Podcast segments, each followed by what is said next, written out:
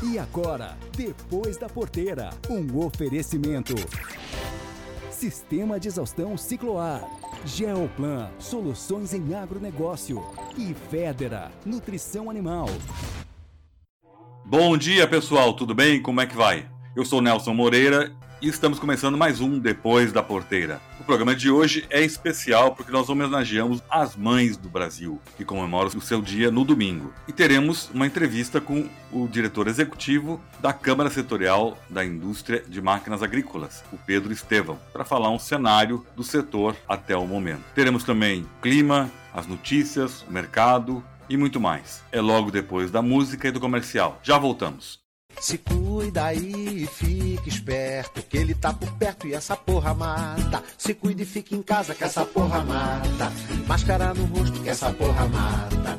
Lava sempre a mão, que essa porra mata. E passa álcool gel, que essa porra mata. Lava o sapato quando entrar em casa. Depois vai tomar banho, que essa porra mata. Melhor se prevenir do que chorar depois. Siga esses conselhos, que essa porra mata. Conta pra todo mundo, que essa porra mata. Se cuida aí, fique esperto. Ele tá por perto e essa porra mata. Ele tá por perto e essa porra mata.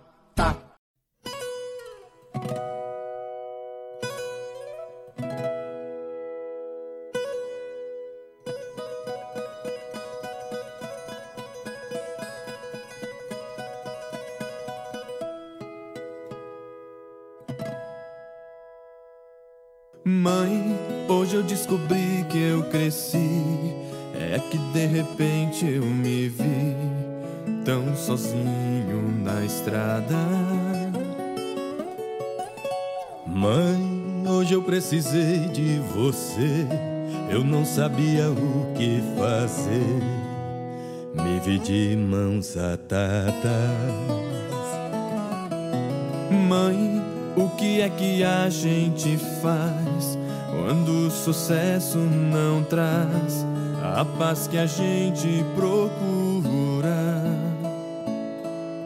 Mãe, hoje aqui sozinho eu rezei, aqui no meu cantinho eu chorei, e chorando fiz uma jura. Juro que a partir de hoje eu vou fazer meu tempo. Vou ficar mais perto do teu sentimento.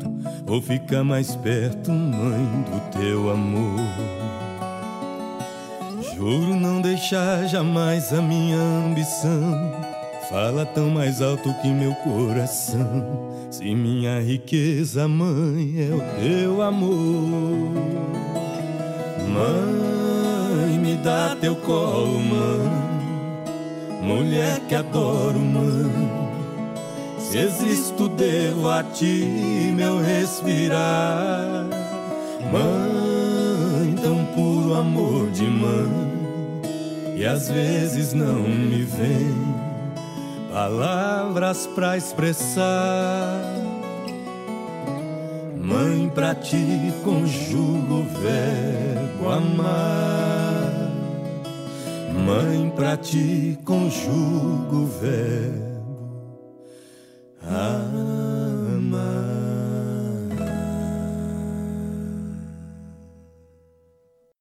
Conversa na varanda.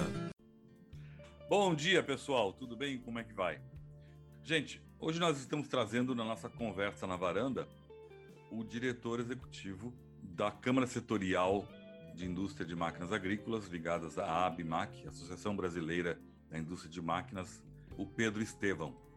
E onde nós vamos conversar sobre esse cenário do agronegócio máquina agrícola. Como é que foi na década, como é que está agora, quais são os desafios, tecnologias, enfim. Tentar desinosar um novelo aí desse setor para a gente dar um cenário para quem vai nos ouvir desta vez. Bom dia, Pedro. Tudo bem? Tudo tranquilo? Bom dia, Nelson. Tudo tranquilo. Seja bem-vindo à nossa varanda. Pedro, o cenário que se desenvolveu nesse segmento de máquina agrícola na década passada, 2011 e 2020. Ele foi positivo, não só em números, mas em termos de novas entradas, tecnologias. Como que tu desenha isso? Eu diria que foi extremamente positivo. Em 10 anos, acho que nós mudamos a máquina agrícola em várias dimensões. Primeiro foi o tamanho das máquinas, mas ficaram maiores. Certeza você tem máquinas cada vez maiores. Outra coisa, você tem máquinas com maior velocidade, ou seja, você consegue fazer as operações mais rápido. A outra dimensão é a qualidade. A qualidade das operações aumentou muito, porque nós tivemos toda uma tecnologia embarcada que vem todo ano sendo colocada nas máquinas. Isso você diminui o amassamento, você passa a ter telemetria, né, que você controlar remotamente as operações. Você tem mais precisão nas operações, ou seja, as operações são muito precisas. Além disso, nós tivemos máquinas mais seguras, né? Nós tivemos, tivemos ao longo da década aí as NR12, 31, obrigou as máquinas a terem mais segurança. Independente da legislação, a indústria muito preocupada com acidentes, tal, melhorou muito a segurança das máquinas. É, e melhorou muito, ah, eu diria que as ferramentas para gestão. É, com esse negócio das máquinas conectadas à internet, você é capaz de capturar dados da operação, do meio ambiente, você forma um grande banco de dados que você pode fazer uma análise bastante precisa do que está acontecendo na sua operação e você, consequentemente, melhorar essa operação fazendo a análise dessa quantidade de dados que você está captando no campo. Em termos de números, a indústria teve uma elevação gradual ao longo dos 10 anos em termos de fabricação, do fechamento de balanço final, ou ele foi irregular mas se manteve num número X? Na verdade, assim, o mercado de máquinas agrícolas é sempre irregular. Eu explico por quê. A dinâmica que faz você venda mais ou menos máquinas tem muito a ver com o preço das commodities internacionais. Então, há anos os preços caem e aí você vende menos, o agricultor não compra. E anos você tem uma boa rentabilidade, a venda aumenta muito. Então, assim, a variação de vendas é muito grande. Para você ter uma ideia, o ano passado nós crescemos 17%, em relação a 2019. Esse ano, no primeiro trimestre, a gente já cresceu 60%, é um negócio totalmente fora do parâmetro normal. E a gente acha que fecha esse ano com um crescimento de 20%. Se você pegar 17 mais 20, vai dar quase 40% em dois anos. Ou seja, parece assim, 40% é um número extremamente grande. Para a indústria, esse negócio é um volume enorme, é uma coisa assim totalmente fora. Tanto é que nós estamos batendo quase que em cima da, capacidade instalada da indústria, que é realmente um aumento muito grande. Aí você fala, por que, que os agricultores estão comprando tanto o ano passado e esse ano? Justamente por causa da rentabilidade. Nós tivemos desvalorização do real em 30%, isso aumentou a rentabilidade das chamadas culturas de exportação, soja, milho, café, algodão, laranja, por aí vai. Aí o pessoal passa a comprar mesmo. E aí quando cai a rentabilidade, o pessoal dá uma quietada nas compras, tá? Mas se a gente for fazer uma retrospectiva em 10 anos, esse mercado sim cresceu. A gente separa duas coisas, né? É uma coisa é conjuntural, ou seja, conjuntural tem essas variações em função do preço das commodities, mas estruturalmente, mesmo com essa variação de alto e baixo, quando você pega, vamos dizer, um dado a longo prazo, ele vem crescendo, ou seja, a venda vem crescendo por quê? A agricultura brasileira tem crescido áreas e o consumo de máquinas tem aumentado. Então, a gente nessa década realmente cresceu. Se juntar o ano passado com os últimos sete ou oito anos, vai dar quase 40% de crescimento no faturamento de máquinas e máquinas agrícolas. É um crescimento expressivo, mas é um crescimento que é do tamanho do crescimento do agronegócio brasileiro. O agronegócio brasileiro se tornou um grande exportador de, de alimentos para o mundo, de alimentos de uma forma geral e celulose, né? E nós estamos crescendo junto com agricultura brasileira. Nesse sentido, até aproveitando, à medida que está se ampliando, não é tão expressivo, mas se ampliam a área ou se reutilizam áreas da pecuária, por exemplo, entra a necessidade de mais equipamentos, certo? Então, há uma tendência, pelo que dizem, de incorporar áreas que estavam degradadas pela pecuária e, e, por consequência, a necessidade de máquinas. Vocês enxergam isso? Vocês enxergam essa tendência e aí dá uma previsão para frente? Sim, essa é uma tendência bastante mapeada e uma realidade no campo, né? Você tem, eu não sou especialista em pecuária, mas o pessoal tem colocado mais cabeças de gado por hectare, então começa a sobrar áreas. E aí essas áreas estão sendo revertidas para a agricultura. E nós temos também uma, um outro fenômeno que é o, o ILPF, é, que você junta, você faz uma terceira safra, depois que você lá no centro-oeste, talvez é no sul também, você planta o milho junto com a braquiária, depois você colhe o milho e você engorda o gado na braquiária lá no fim do inverno. Então, isso, dizendo, numa mesma área, você faz três safras, né? Então, realmente, certo. sim, nós temos crescido muito em cima da, das áreas de pastagem, isso é, é real. Em números, não só percentuais, qual é a, a, fabricação atual em máquina agrícola no Brasil? Na Bimac a gente não tem quantidades, porque nós temos lá 450 fabricantes de máquinas agrícolas. Ok. Aí você tem uma variedade de máquinas agrícolas muito grande, não faz muito sentido você juntar pulverizador com uma cefadeira, com uma plantadeira, não faz muito sentido. O que nós temos é faturamento. Esse faturamento esse ano deve ser em torno de 27 bilhões no ano. Certo. Esse é o número de referência. Nós faturamos 27. Se você voltar lá para o começo da década, estaria faturando alguma coisa em torno de 15 bilhões, 13 bilhões. Então é um, um aumento bastante substancial. O quanto desses programas de apoios que os governos lançaram e que ainda mantêm ajudam a indústria a vender? Olha, ele ajuda muito, porque é, nós estamos vivendo uma fase agora que o juro está relativamente baixo, né? Mas num passado recente o juro era muito alto e o custo de capital de você comprar uma máquina era mais caro do que o retorno que você tinha na lavoura. Então o pessoal pensava muito na hora de fazer investimentos. Com o recurso do governo, que normalmente é um recurso que o juro é mais baixo, o pessoal se animava em comprar. Então ele ajuda muito a compra de máquinas. Então, se você pegar hoje, nós temos as duas principais linhas para máquinas agrícolas, é o Modern Frota e o, o Pronaf Mais Alimentos.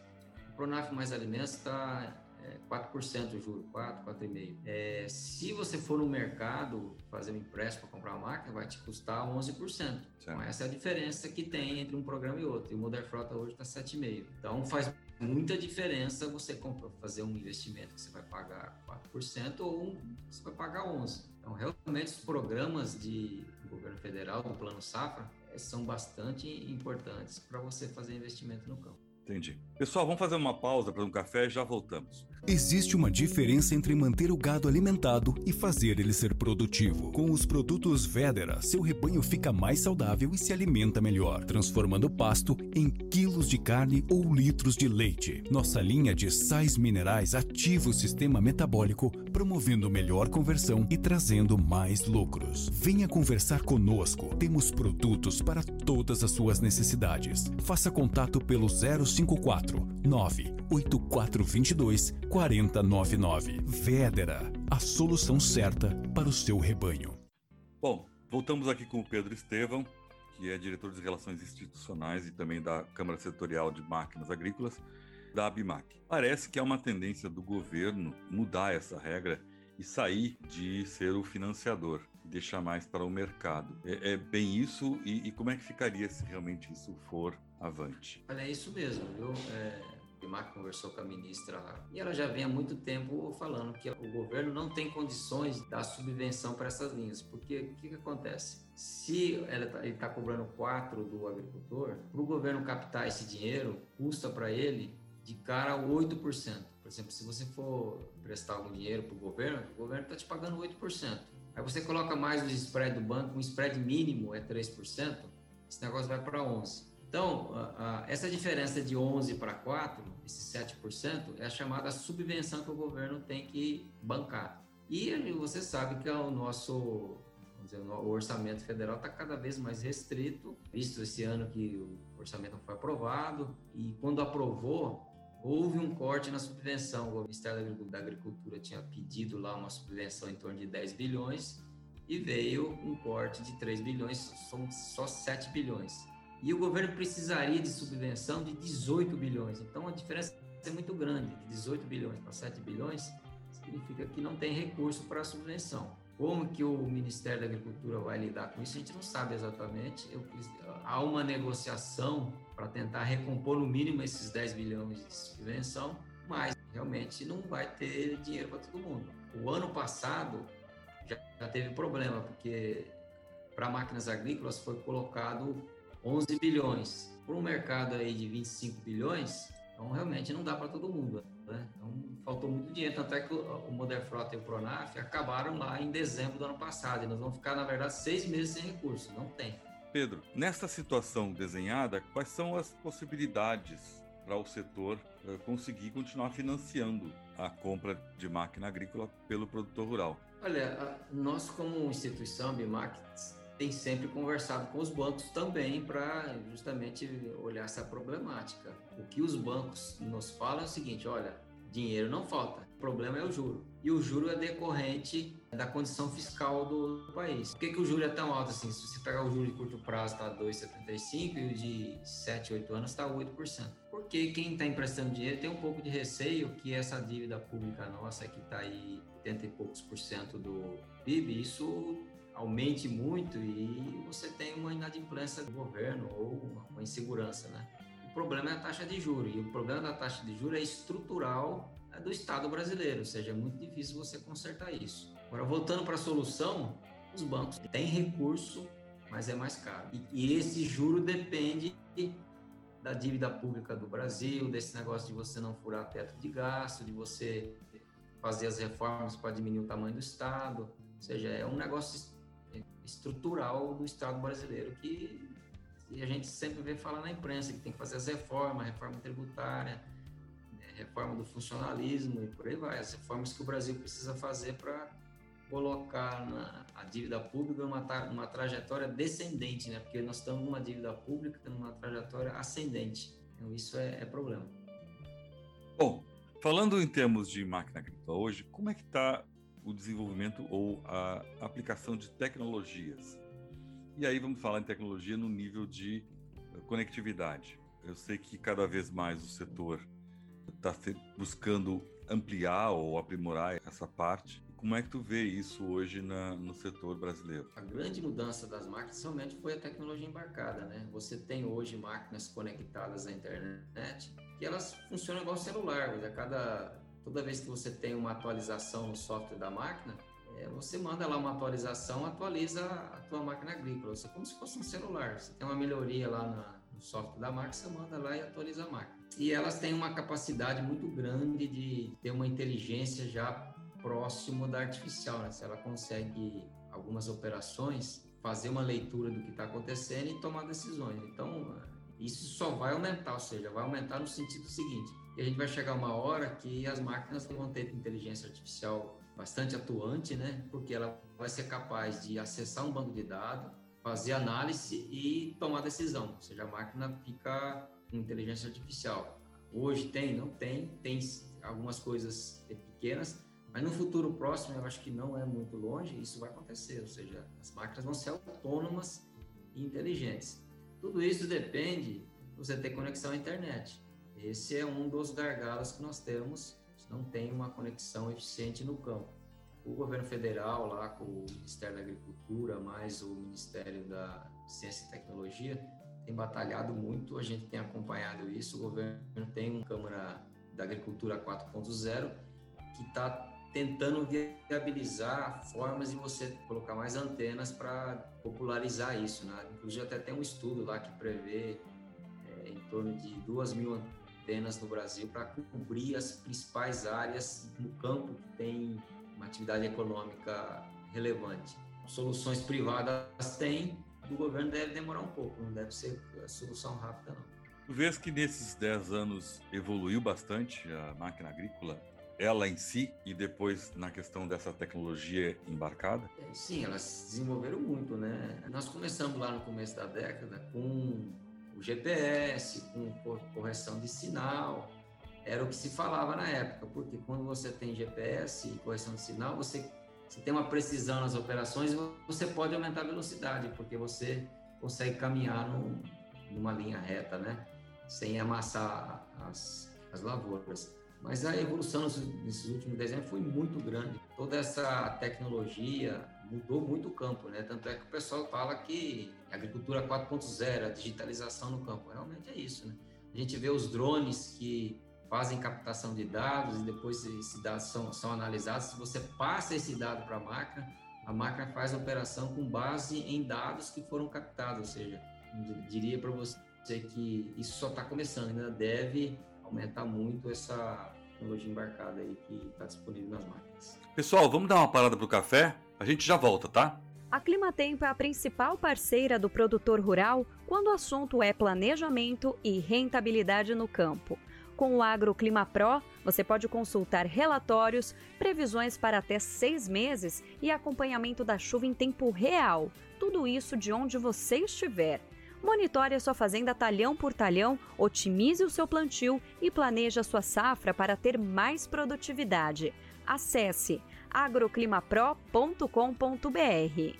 Clima Tempo, a Storm Dew Company. Bom, agora voltamos aqui com o Pedro Estevam, que é diretor executivo da Câmara Setorial da Indústria de Máquinas Agrícolas. Mas pensando na máquina como ferramenta em si, fora a questão da digitalização da agricultura, você vê a evolução na parte da ferramenta máquina agrícola em si? Nós aumentamos o tamanho e a velocidade das máquinas.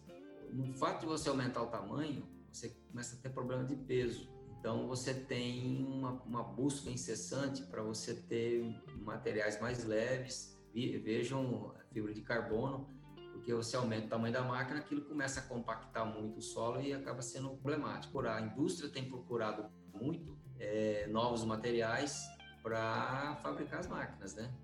Uhum. Então, como ferramenta, eu diria que essas duas dimensões de velocidade e tamanho são coisas que têm nos guiado, porque o agricultor quer fazer cada vez mais a, as operações em tempo curto, né? Porque as, as janelas entre as operações é muito, é muito pequena, as áreas estão cada vez maiores, eles querem máquinas maiores.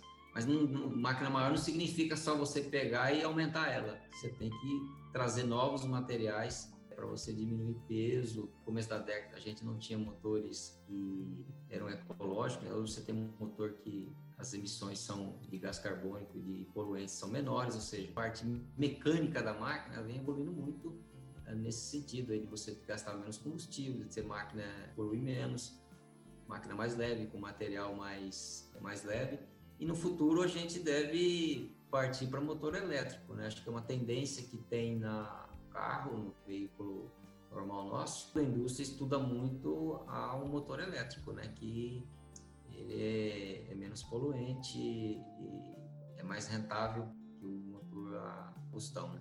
Então agora olhando para daqui para frente, como é que tu enxergas o setor de máquina agrícola em crescimento, em potencial de de novas propostas? Se você olhar na raiz, que puxa o mercado de máquina agrícola, na verdade, é aumento populacional, principalmente na Ásia. Então, você tem um aumento populacional lá na Ásia e o pessoal está cada vez importando. Elas não tem condições de produzir tanto alimento quanto a gente aqui. E nós, além de ter terra, água, agricultor, máquina agrícola, nós temos uma produtividade muito grande. Nós temos duas safras, nós estamos falando em três safras, eles não conseguem competir com a gente. Nós somos os maiores competidores do mundo. Estruturalmente, ah, nós devemos continuar aumentando cada vez mais as exportações para o mundo.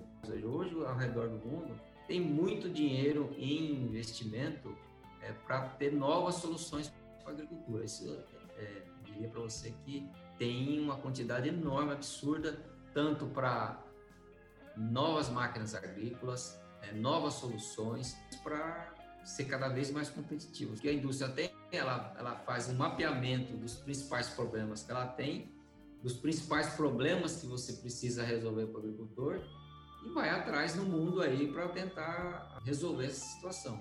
Então, hoje, se você pegar uma indústria de máquinas agrícolas média, ela não tem barreira para ir em qualquer lugar do mundo e procurar uma solução, contratar, ir atrás, ou seja, hoje o mundo é muito aberto e a gente acha que vai ter muita novidade. A tecnologia está indo cada vez mais rápida é, e vai continuar rápido, eu acho que não vai parar não.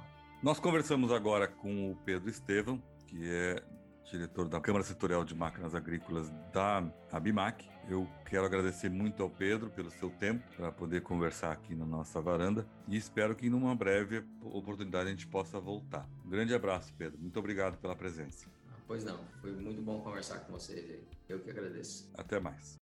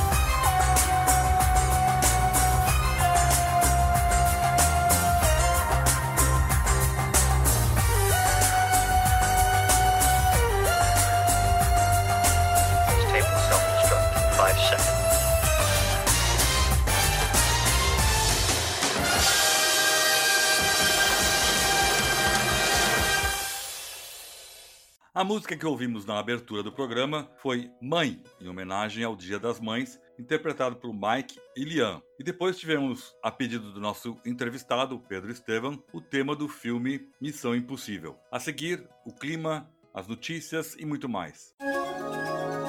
E agora, o tempo e a temperatura. Olá, produtor rural que está conectado aqui ao Depois da Porteira. Sou Ângela Ruiz da Clima Tempo e eu venho trazer para você agora a previsão do tempo para o fim de semana e um pouquinho do que vai acontecer neste mês de maio. Após a passagem dessa massa de ar frio, o ar seco combinado com as noites com poucas nuvens vão manter as madrugadas frias em muitas áreas do sul, sudeste e em parte do centro-oeste. O vento frio desta massa polar vai se intensificar na costa leste do Nordeste neste fim de semana do Dia das Mães. Então vamos para a previsão do tempo, começando pela região sul. No fim de semana do Dia das Mães, a sensação de frio ainda será grande no sul do Brasil durante a noite e ao amanhecer, com ocorrência de geada na região serrana de Santa Catarina e do Rio Grande do Sul, tanto no sábado quanto no domingo. Mas a tendência geral já é de elevação de temperatura. O sol predomina sobre a maioria das áreas da região sul. No sábado ainda vai poder chover um pouco sobre o litoral do Paraná e chuviscar em Curitiba. Atenção para o risco de ressaca no litoral. No domingo e na segunda-feira só chove no litoral entre Santa Catarina e Paraná. Para os próximos 15 dias, os maiores acumulados são esperados apenas para o leste do Rio Grande do Sul, sul de Santa Catarina, que pode alcançar os 90 milímetros. Paraná continua com pouca ou quase nenhuma chuva. Na região sudeste, durante o fim de semana de 8 e 9 de maio, o vento frio vai se espalhar sobre a região, fazendo a temperatura baixar também no Espírito Santo, em áreas do centro-sul e leste de Minas Gerais. Porém, o ar apenas vai dar uma refrescada nestas áreas. Não há expectativa de frio intenso para as áreas agrícolas. Mas é claro que no sul de Minas e nas áreas mais elevadas da serra, a sensação será de frio e até um pouquinho maior. Para as áreas agrícolas do interior de São Paulo e de Minas Gerais, não há expectativa de chuva. Lembrando que o resfriamento não será suficiente para causar geada em áreas como o sul de Minas ou mesmo no interior paulista. Na região centro-oeste, no fim de semana do Dia das Mães, o ar frio já estará saindo do centro-oeste do país e a tendência é de rápido aquecimento em todas as áreas porém as madrugadas e o amanhecer ainda serão com temperaturas amenas. Apesar dessa queda acentuada de temperatura que a gente observou na região centro-oeste é, de quinta-feira até agora, não há expectativa de ocorrência de geada para o Mato Grosso do Sul neste fim de semana. E também não há expectativa de chuva. Na segunda-feira é que podem ocorrer algumas pancadas isoladas, mas sem acumular grandes volumes, no norte de Mato Grosso. Na região norte do país, a madrugada de sábado, do dia 8, é que a gente vai encontrar uma temperatura mais baixa sendo observada, mas à tarde já esquenta bastante com o afastamento desse ar polar sobre a região norte. A região nordeste nós temos uma frente fria que vai trazer esse ar frio de origem polar que a gente viu no sul durante o final da semana. Ela vai chegar ali no litoral sul da Bahia durante esse sábado. Mas as condições para chuva é, aumentam também no sul da Bahia nesse dia por causa da frente fria. Então a gente vai ter excesso de nuvens, vai ter um pouquinho de vento frio. O ar frio, ele não vai chegar de fato a se espalhar pelo interior do Nordeste. Porém, essa massa polar ela vai soprar assim um ventinho moderado a forte pela costa leste do Nordeste durante o fim de semana do Dia das Mães. É a intensificação desse vento marítimo que vai também ajudar a intensificar as áreas de instabilidade aí nessa região da costa leste do Nordeste no domingo. No interior da Bahia, no sul do Tocantins, a chance de chuva generalizada e volumosa é muito baixa ou quase nenhuma para os próximos 15 dias. Agora eu quero falar com vocês sobre chuva na última semana de maio. Aí é que está a questão. A precipitação ela vai acontecer na última semana de maio, ela vai alcançar toda a região sul, São Paulo, Mato Grosso do Sul e o sul dos estados de Mato Grosso, Goiás e de Minas Gerais. Por enquanto, os maiores acumulados ficam entre 35 e 70 milímetros previstos para o norte do Rio Grande do Sul, Santa Catarina, Paraná, sul de São Paulo e de Mato Grosso do Sul. A precipitação vai colaborar com a segunda safra de milho do Paraná, vai melhorar a qualidade da cana-de-açúcar. Além disso, os produtores vão conseguir avançar com o plantio do trigo no Rio Grande do Sul e no Paraná. Agora, no ponto de vista de temperatura, não há indicativos aí para a última semana de maio de ondas de frio intensas. Bem, gente, mais detalhes sobre a previsão para sua região você encontra no www.climatempo.com.br. Eu vejo você semana que vem e até lá. E agora, vamos a um giro da notícia. Giro da notícia. O crédito rural concedido aos produtores rurais e cooperativas de produção atingiu mais de 200 bilhões de reais no período de 10 meses, entre julho de 2020 e abril deste ano. O desempenho foi crescente e marca uma elevação de 12% em relação ao mesmo período da safra anterior, de acordo com o balanço de financiamento agropecuário da safra 2020/2021. Nesse montante também foram contabilizadas as aquisições de cédulas de produto rural e operações com agroindústrias que somaram 10 bilhões à conta. Porém, o destaque desta safra tem sido para o investimento, que teve aumento de 46% em comparação com a safra passada. O custeio, a comercialização e a industrialização também tiveram elevações percentuais. Já em relação ao total das operações contratadas no período, as fontes controladas correspondem a 60% e a quase 100% no caso do Programa Nacional de Fortalecimento da Agricultura Familiar e do Programa Nacional de Apoio ao médio produtor. Reportagem Poliana Fontinelli.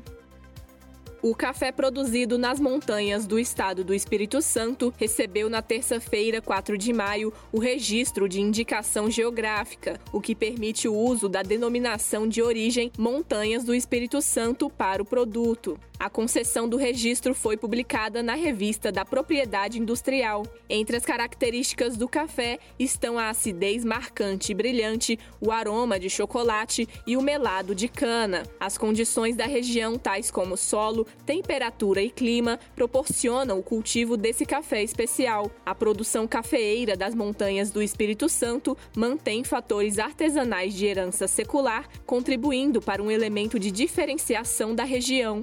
Segundo Rodrigo Dias, produtor e presidente da Associação de Produtores de Cafés Especiais das Montanhas do Espírito Santo, o registro permitirá agregar valor ao produto, dando maior reconhecimento aos produtores e visibilidade ao café. Reportagem Poliana Fontinelli. Aplicativo Plantio Certo facilita o acesso a informações do zoneamento agrícola de risco climático, auxiliando no planejamento da produção. A ferramenta, que já está disponível gratuitamente nas lojas de aplicativo, é uma das soluções tecnológicas do Balanço Social da Embrapa 2020. Através do aplicativo, é possível verificar as janelas de plantio em que há menor chance de frustração de safra devido a eventos meteorológicos para 43 culturas agrícolas em 5.507 municípios do território nacional. Além disso, ele oferece orientações sobre políticas de crédito e seguro rural.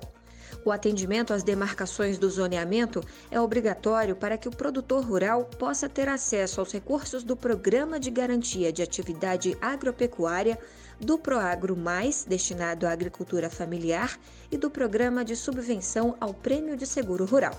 Reportagem Paloma Custódio. O Programa Nacional de Crédito Fundiário passou por um processo de reformulação e agora se chama Terra Brasil PNCF. Com a reformulação, o Ministério da Agricultura, Pecuária e Abastecimento busca ampliar o alcance do programa para que chegue na ponta e atenda efetivamente os agricultores familiares que precisam acessar a compra da terra, concedendo financiamentos com mais agilidade.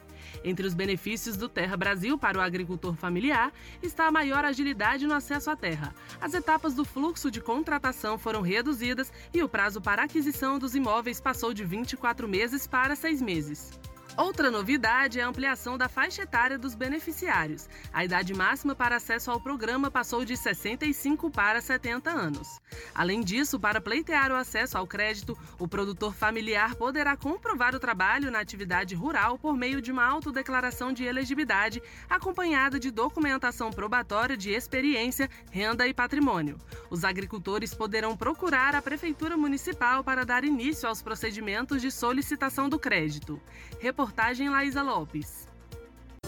Você que é produtor de hortifruti, tá sabendo que a LS Tractor tem os tratores feitos sob medida para sua propriedade? Eles são tão específicos que têm até um nome diferente. São os Hortifruti Tratores. Com ele, você faz as tarefas da sua plantação com eficiência garantida por quem entende do negócio. Afinal, a tecnologia vem da Coreia do Sul, uma das maiores especialistas em hortifruti do mundo. Pode confiar. Vá até uma concessionária, converse com um dos nossos nossos profissionais e garanta o seu Hortifruti Trator LS Tractor, a marca de tratores que mais cresce no Brasil.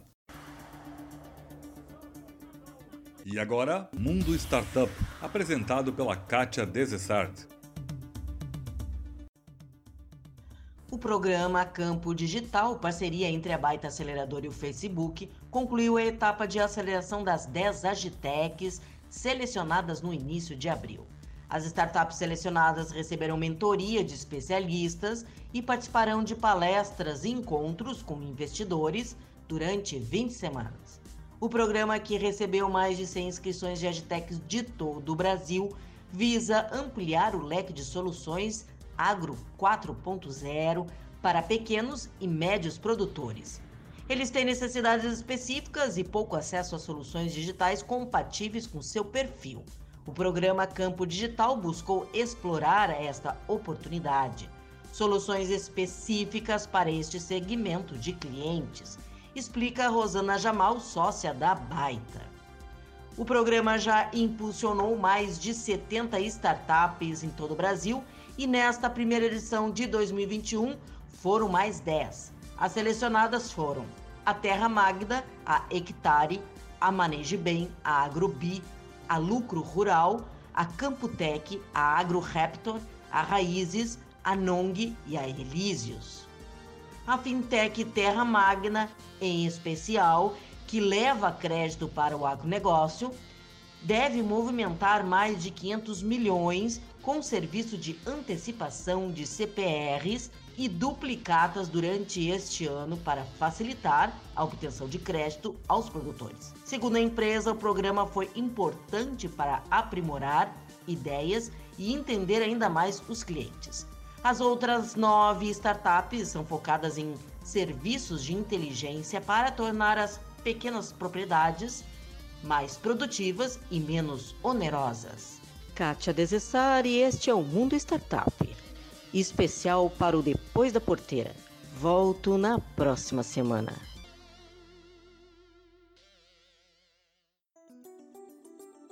Soja, milho, boi gordo, preço do leite. Vem aí as informações do mercado agropecuário. Preços da soja em reais com muita oscilação nessa semana de intensas volatilidades. Bolsa de Chicago testando as máximas e encerrou o pregão nesta sexta-feira, dia 7 de maio, com contrato julho cotado a 15 dólares e 89 cents por bushel, com 20 pontos de alta. Nessa semana, houve valorização de 3,52%. Um dos suportes para as altas na Bolsa de Chicago continuam sendo o frio excessivo em regiões produtoras dos Estados Unidos, voltando a prejudicar o plantio depois de um bom avanço no estágio das lavouras na semana passada.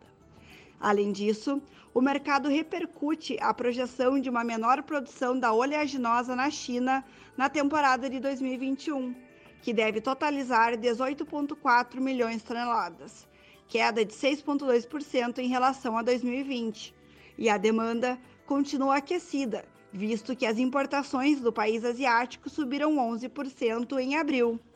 Essas altas também ocorrem em decorrência da alta do óleo de soja, porque os estoques de óleos vegetais no mundo todo estão extremamente apertados e a demanda aquecida, sobretudo para o diesel renovável. E o destaque do dia foi o farelo, que subiu mais de 3,4% em Chicago. O mercado aguarda a divulgação na próxima quarta-feira, dia 12 de maio, do relatório do USDA. Já o dólar teve quedas bruscas essa semana e fechou uh, cotado a 5,22, uma queda acumulada de 3,46%. Segundo a Asia Resource Brasil, alguns dos motivos para as quedas do dólar são elevação da taxa básica de juro, a Selic, para 3,5% ao ano, a valorização das commodities, que faz com que aumente a oferta de dólares aqui no Brasil, já que exportamos muitos produtos, e os avanços das, das discussões sobre a reforma tributária, sinalizando um ambiente mais favorável e uma taxa de desemprego nos Estados Unidos de 6,1% acima do que o mercado esperava, que era de 5,8%. O que isso indica uma diminuição da atividade econômica dos Estados Unidos e o que desvaloriza o dólar frente a outras moedas. É muito importante o acompanhamento diário de todas as informações que impactam o mercado da soja. E para isso, tu também pode contar conosco, além de fazer os melhores negócios com todo o acompanhamento que você precisa e merece. Nos mande uma mensagem para o número 054 99922 2121 e receberá nossos informativos sobre o mercado da soja. Nos siga nas redes sociais Franciele Link e Moeda da Terra, especialmente para o programa Depois da Porteira. Um abraço a todos. Os indicadores agropecuários do mercado interno apontam queda de quase 2% no valor da arroba do boi gordo nesta quinta-feira, vendida a R$ 307,50 em São Paulo. Em Marabá, o preço da arroba do boi gordo registra estabilidade, sendo comercializada a R$ 289,50. Em Três Lagoas, a cotação da arroba do boi gordo está a R$ 290,50. O preço do quilo do frango teve alta de quase 6% em São Paulo, sendo comercializado a R$ 7,05. O quilo do frango vivo é vendido a R$ 4,45 no Rio Grande do Sul, a R$ 4,80 no Paraná e a R$ 3,30 em Santa Catarina. A carcaça do suíno teve queda de quase 0,5%, valor cotado a R$ 11,50 o quilo em São Paulo. No Mato Grosso, o quilo da carcaça suína é vendido a R$ 10,50. O suíno vivo está cotado a R$ 7,70 em Goiânia, R$ 7,20 no Paraná e a R$ 5,90 em Santa Catarina. As informações são do canal Rural e Cepeia. Reportagem Cristiano Gorgomilos.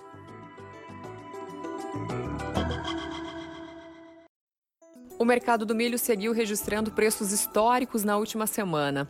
O indicador CPE ultrapassou R$ 100 a saca em Campinas e região, no interior de São Paulo, pela primeira vez na história. Muito disso está atrelado à baixa oferta do produto, à forte demanda e também à seca nas principais regiões do país. Na B3, o vencimento de maio ficou acima de 102 reais, e do mês de julho acima de 103 reais. Já o indicador da Bolsa Brasileira de Mercadorias para o mercado físico também mostrou o preço da saca acima de 100 reais no interior de São Paulo, no interior de Santa Catarina, em Passo Fundo, no Rio Grande do Sul, e em Cascavel, no Paraná, o preço da saca chegou ultrapassar os 105 reais. Na Bolsa de Chicago, a cotação do milho teve a sexta alta seguida na sessão eletrônica da sexta-feira. As preocupações de uma fraca oferta do cereal em termos globais trazem esse tom de valorização também no mercado internacional. Da Bolsa Brasileira de Mercadorias, Sara Kirchhoff, em especial para o Depois da Porteira. Ao contrário do esperado, as vendas de carne suína estão lentas na maioria das regiões acompanhadas aqui pelo CPE, especialmente nas do sul do país. É, agentes acreditavam em alta nos valores, fundamentados no período de início de mês e também na possível reação da demanda por conta do, do Dia das Mães, que é um período muito bom de vendas, na verdade, uma das melhores datas, fica atrás aí apenas do período de Natal. E esse cenário, porém, não se concretizou e isso frustrou tanto produtores quanto indústrias. E a gente também acredita que essa situação ela pode estar atrelada à renda da maior parte da população brasileira, que está bastante fragilizada né, diante do, do atual contexto econômico, uma vez que, apesar do recuo no mês passado, as exportações continuam em ritmo aquecido. Já no mercado de frango, o período de início de mês e o fato da carne de frango ser mais barata, né, comparada às principais substitutas, carne bovina e carne suína, tem favorecido as vendas de carne de frango no mercado doméstico. E diante disso, os preços da carne, né, consequentemente, sofreram, né, tiveram aí registraram uma alta. É, apesar desse aumento de preços na última semana, o setor está um pouquinho apreensivo com os impactos da, da recente decisão da Arábia Saudita em suspender a importação de carne de frango de alguns frigoríficos brasileiros. Juliana Ferraz, do CPEA, especial para o Depois da Porteira. O relatório de exportações dos Estados Unidos, divulgado ontem apresentando alta nas commodities, trouxeram otimismo ao mercado de algodão e contribuíram para que os preços rompessem novamente a barreira dos 90 centes de dólar. O contrato julho de 2021 fechou em 90,58 centes de dólar a libra peso, alta de 4,7% nos últimos sete dias. O preço do algodão brasileiro Midland, posto Ásia, está cotado a 94,25 centes de dólar a libra peso para embarque em maio, junho de 2021 e 95,75 centes de dólar a libra peso para embarque em outubro, novembro de 2021. Em abril, a média do indicador CPEA Exalc ficou 12,5% acima da paridade de exportação, melhor desempenho desde junho de 2018, segundo o CPEA. Relatório de safra do Departamento da Agricultura americano, o USDA, desta semana apontou que 16% da área já foram plantados com algodão. Praticamente todos os estados americanos estão plantando. Embora tenha chovido no oeste do Texas, o impacto da seca que atinge a região ainda persiste. Já no Brasil, a Associação Brasileira dos Produtores de Algodão, a Abrapa, informa o início da colheita da safra 2020-2021 de algodão em São Paulo e no Paraná. O gerente de culturas perenes da Conab, Bruno Nogueira, informou que o Brasil exportou 117 mil toneladas em abril de 2021, totalizando receita de 300 milhões de dólares. O volume embarcado é 58% superior ao mesmo mês de 2020 e ao melhor mês de abril da história nos embarques. Os principais destinos do algodão brasileiro foram China, Vietnã, Bangladesh e Turquia. Agora, para 2021, com o dólar ainda valorizado, a pluma brasileira tem muita competitividade lá fora.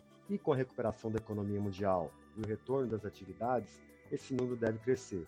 Segundo a Conab, em sua última estimativa para 2021, devem ser exportadas 2,2 milhões de toneladas de pluma, ou seja, mais um recorde. As atenções do setor se voltam para o relatório mensal de oferta e demanda do USDA, no próximo dia 12 de maio, que pela primeira vez trará projeções para a safra 2021-2022, além de atualizações das projeções da safra atual.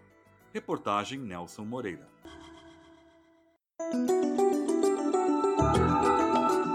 O preço da saca do café arábica registra alta de quase 3% e meio nesta quinta-feira em São Paulo, com venda a R$ 813,32.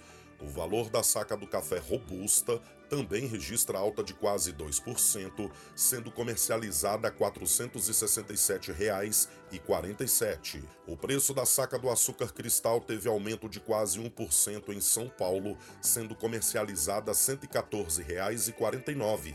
A saca do açúcar bruto é vendida a R$ 115,00 em Recife e em Ribeirão Preto e a R$ 116,00 no Triângulo Mineiro. Na Bolsa de Valores, o preço da saca do milho teve alta de quase 0,5%, sendo cotada R$ 100,24 em São Paulo. Em Cascavel, a saca do milho é comercializada a 106 reais.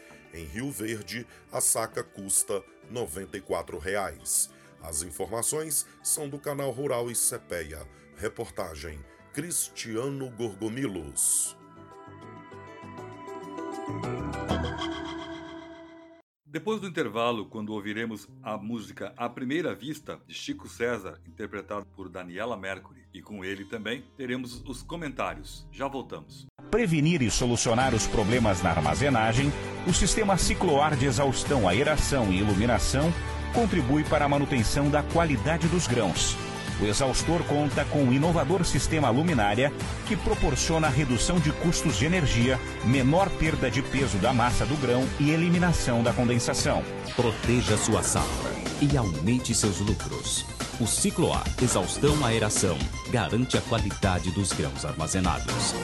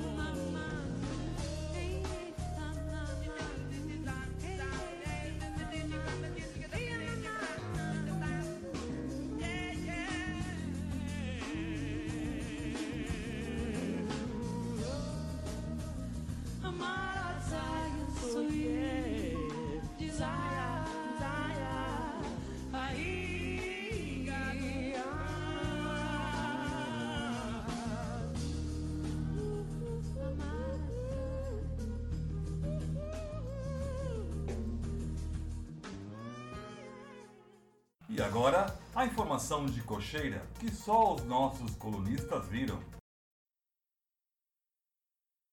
Olá, amigos do Depois da Porteira. É um prazer estar aqui com vocês mais uma vez para falar do nosso mercado agro. Semana positiva para as commodities agrícolas, tanto no mercado internacional quanto aqui no Brasil. A saca do milho registrando aí valores acima dos 100 reais. A gente teve também o resultado da balança comercial de abril, com resultados excelentes para o agronegócio.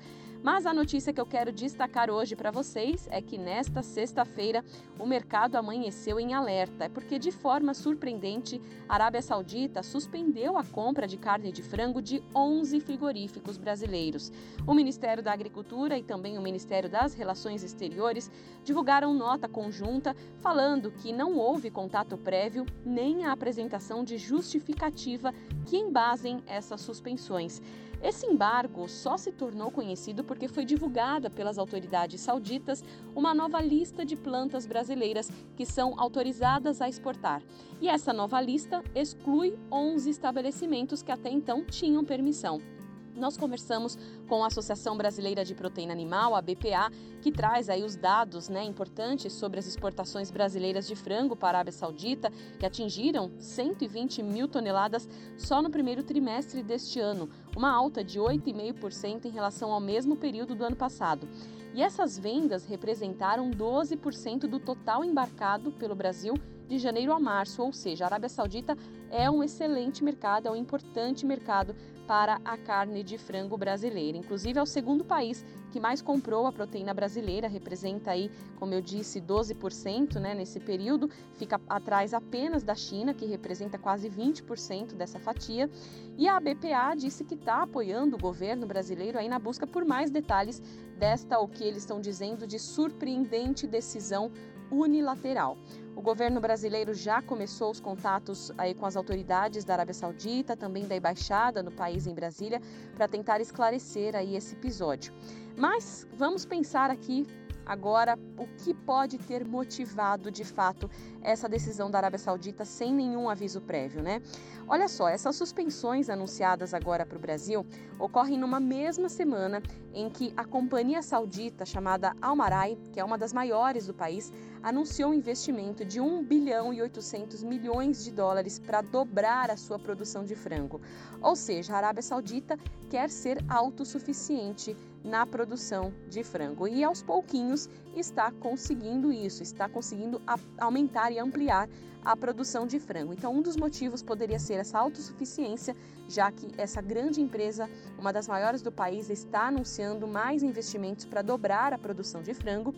E um outro motivo também aí que vale a pena a gente é, estar analisando é que desses 11 frigoríficos que foram embargados, cinco são da Seara Alimentos, três da Vibra Agroindustrial, dois da JBS e um da Agro Araçá. Então são frigoríficos aí suspensos. Não temos a Sadia na lista. A Sadia foi pioneira em investir nesse mercado na Arábia Saudita. Então seria uma decisão aí política e também uma decisão pensando já na autossuficiência que a Arábia Saudita quer atingir. A gente vai continuar acompanhando este assunto nos próximos dias. A gente deverá ter um retorno do Ministério da Agricultura em relação ao contato feito com as autoridades sauditas e a gente segue então trazendo também as novidades aqui para o Depois da Porteira. Lília Munhoz de São Paulo para o Depois da Porteira.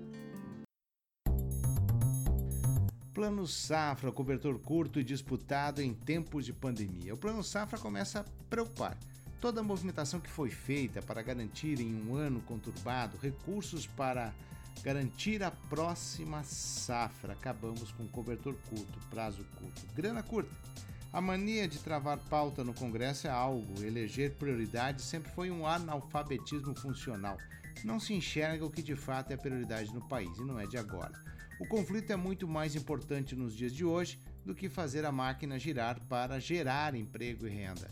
Essa semana era para ter uma solução, mas a votação do projeto de lei que promete recompor o orçamento da pasta foi adiada. Como finalizar a proposta do Plano Safra? Ministra participou de audiência na Comissão de Agricultura da Câmara. Teve anúncio de medida provisória para a compra de milho acima dos preços mínimos. Isso é importante. Explico daqui a pouco também sobre isso.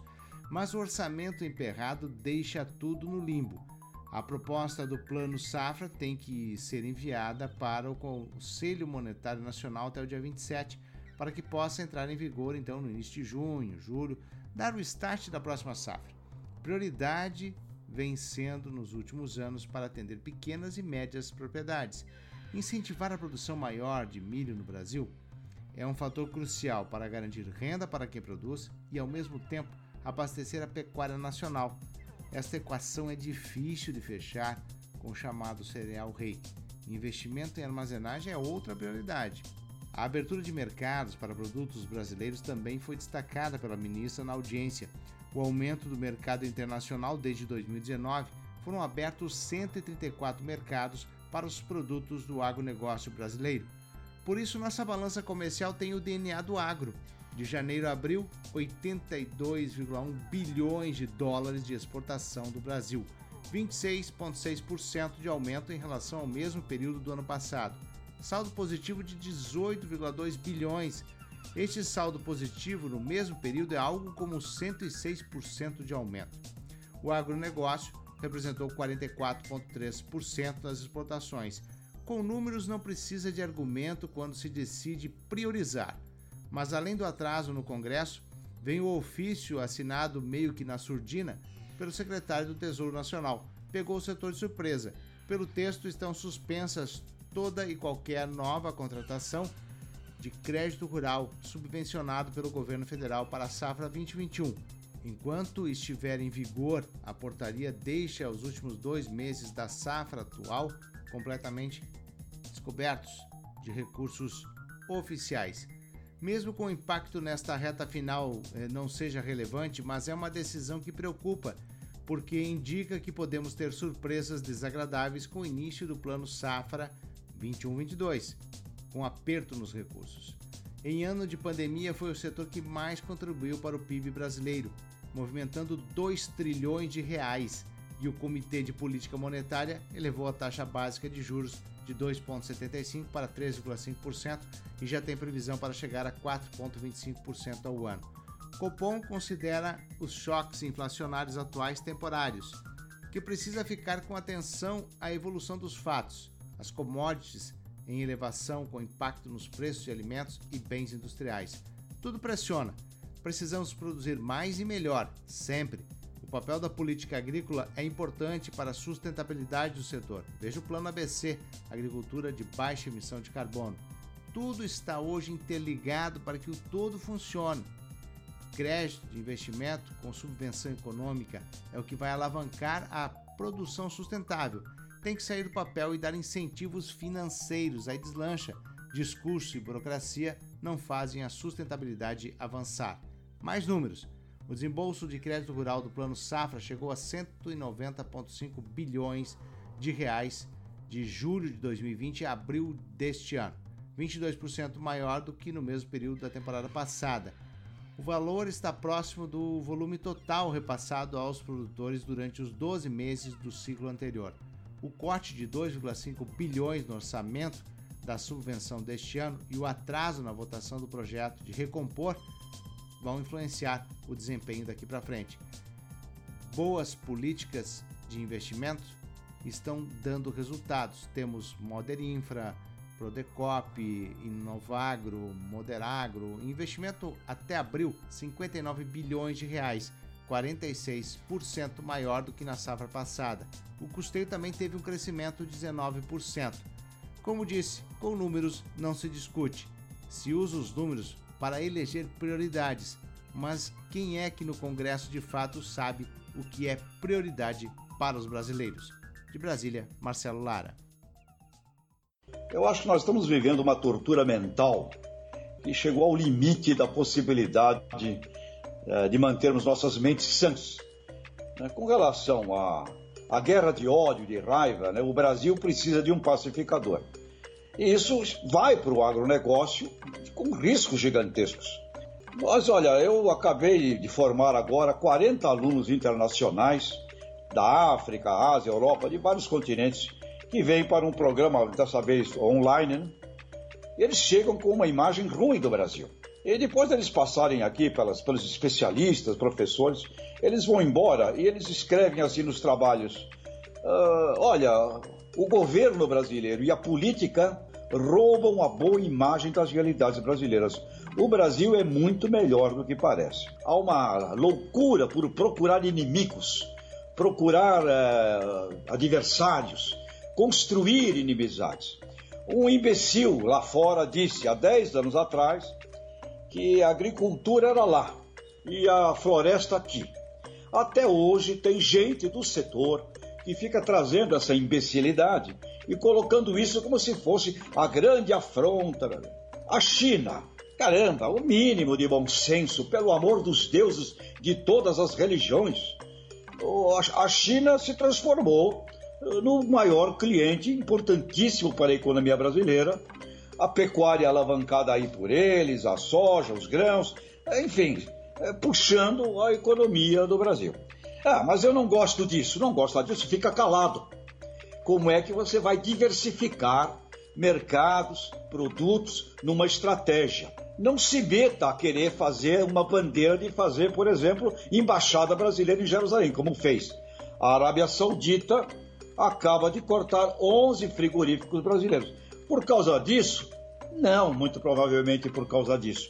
Porque tem lá um desenvolvimento estratégico deles de querer ficar menos dependente de importações, que aliás é um projeto uh, global de todos os países. Falei outro dia com um representante do mercado halal, que é o, a, comida uh, islâmica, muçulmana. Ele falou: temos muitas oportunidades e a gente não sai para vender. Portanto, o que me parece que está ficando insuportável, uh, eu tenho amigos antigos produtores rurais, eu ouço deles a seguinte expressão: se nós pararmos de vender soja para a China, eles vão voltar a comer rato. Quer dizer, olha onde chega essa máquina terrível de tortura mental e como ela afeta assim os nossos relacionamentos. E a imagem que a gente passa, outro dia num programa também com o INSPER, que eu participo, com diplomatas brasileiros, primeiro ponto que eles colocam como obstáculo para o Brasil é a imagem. A imagem. Os alunos agora que terminando esse programa aqui comigo, imagem. Ou seja, nós temos um problema sério de o que nós andamos falando. Então, esta, esta raiva, este ódio, um contra o outro, e dentro do agro também está acontecendo isso. Uma entidade odeia a outra, porque falou uh, de sustentabilidade. Falou de sustentabilidade da Amazônia, por quê? Ah, porque querem invadir a gente.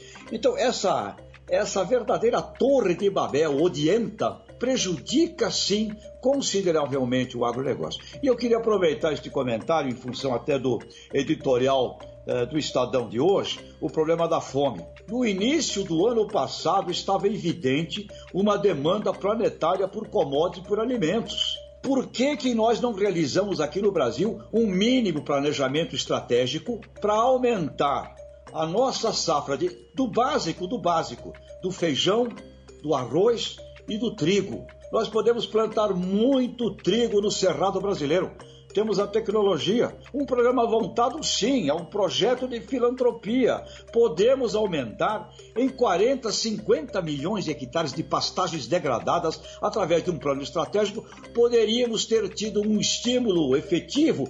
Vamos produzir mais feijão, mais arroz e mais trigo para ficarmos no básico do básico do básico. Então, olha, eu sinto hoje, hoje eu estou um pouco também desabafando aqui, porque é, é, já ultrapassou a possibilidade de uma convivência de uma mente saudável com tanta guerra, com tanto ódio e qualquer coisa que alguém fala, parece que nós pegamos a maior burrice e transformamos a grande burrice que você escuta no, na grande afronta, no grande confronto. E em paralelo a isso, há duas semanas atrás foi lançado o Plano ABC Agricultura de Baixo Carbono Mais pela ministra Tereza Cristina, pelo próprio governo.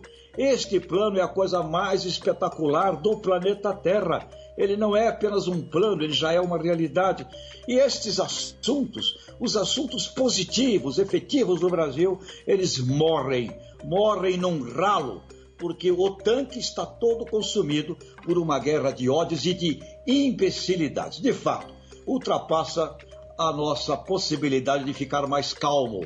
Isto nos faz sofrer e, obviamente, prejudica as nossas relações eh, comerciais. E, aliás, Viva Camões, o poeta português, que escreveu: Quem faz o comércio não faz a guerra.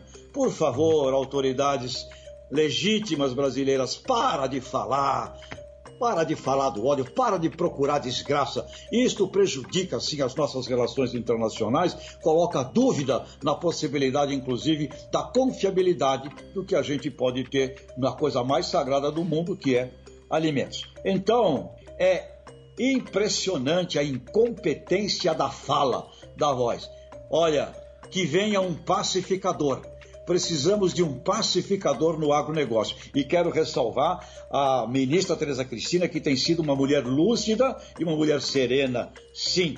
Porém, é necessário um pouco de mais vozes no alto comando legitimamente eleito para que a gente possa diminuir este atrito, este ódio que hoje parece que assola o Brasil e, sem dúvida, prejudica o agronegócio. Agroconsciente, com José Luiz Tejom. E o Depois da Porteira vai ficando por aqui, desejando a todos uma ótima semana. A apresentação é de Nelson Moreira e a produção é da Agropress Marketing e Comunicação. Agradeço a todos pela audiência, espero encontrá-los no próximo programa. Um abraço e até lá!